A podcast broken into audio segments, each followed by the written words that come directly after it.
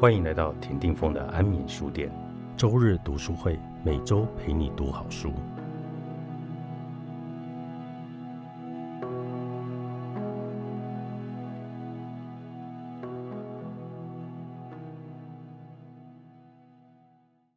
周日读书会，倒数六十天职场生存日记。如果有一天你被老板宣告只剩下六十天的工作期限，你会如何面对接下来的日子？放手一搏，就此放弃，或是活出新的人生？在二零二零年，全球经济受到新冠肺炎冲击，失业人口不断攀升。在电商平台担任业务主管的 Vito，是一个跟你我一样平凡的上班族，认真勤奋跑业绩，拥有自己的小团队，却在某日收到老板的最后通牒。他必须在短短两个月让业绩提升到老板的目标，否则就必须走人。人生过到一半，被迫掉进了谁也不想掉进的低谷，他无法逃避。那他要怎么面对？在人生一切理所当然的顺遂下，这个可能让你陷入困境的无常来临，你要如何面对心底的恐惧？在我一开始听到老板突如跟我。突然跟我讲了这些话的时候，坦白说，我有点不知道该怎么办。在经过一个晚上的沉思之后呢，我做了一个选择，我决定用文字的方法跟自己对话，因为我没有办法去找任何身边的人诉苦，我也没有那个脸去说出自己面临的一个困难。所以我打了一通电话给我的一个好朋友，跟他说我想要开始写作，请他给我一点建议。结果呢，他就帮我开了一个粉丝专业。就从那一天开始，我每天透过一篇日记，写下自己当下的感觉。在写作的过程中，我慢慢的面对了自己，一件事一件事的梳理清楚。自己内在的恐惧，同时也跟自己对话，找出下一步我该做什么。慢慢的，恐惧越来越少了，我也越来越不害怕了。即便到了后来，我还是离开了那个工作，但是我觉得我已经做好准备了。这些是在写作初期的我。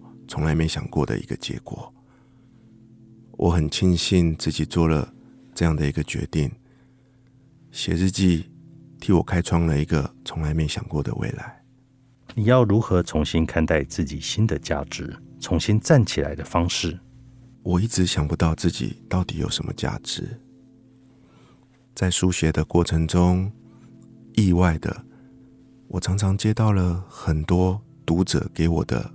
讯息，讯息的内容有好多种，有很大一部分是关于他也面临到跟我一样的困难跟处境，尤其是啊，我突然今天也被老板下了最后的通牒，或者是其实我才刚发生跟你一样的事情，当我看到这一些讯息。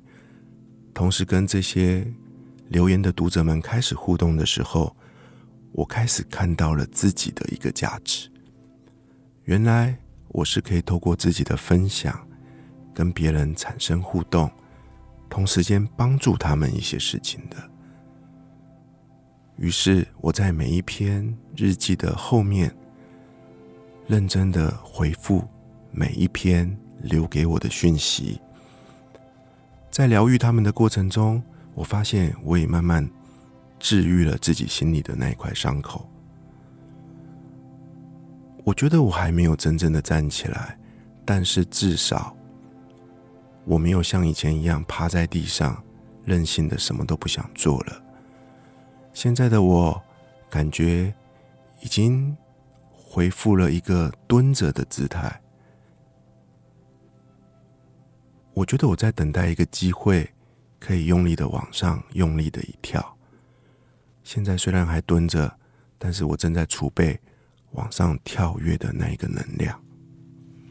这是人生必然的冒险，还是偶然的低谷？我们有可能就这样拿回自己人生的主导权吗？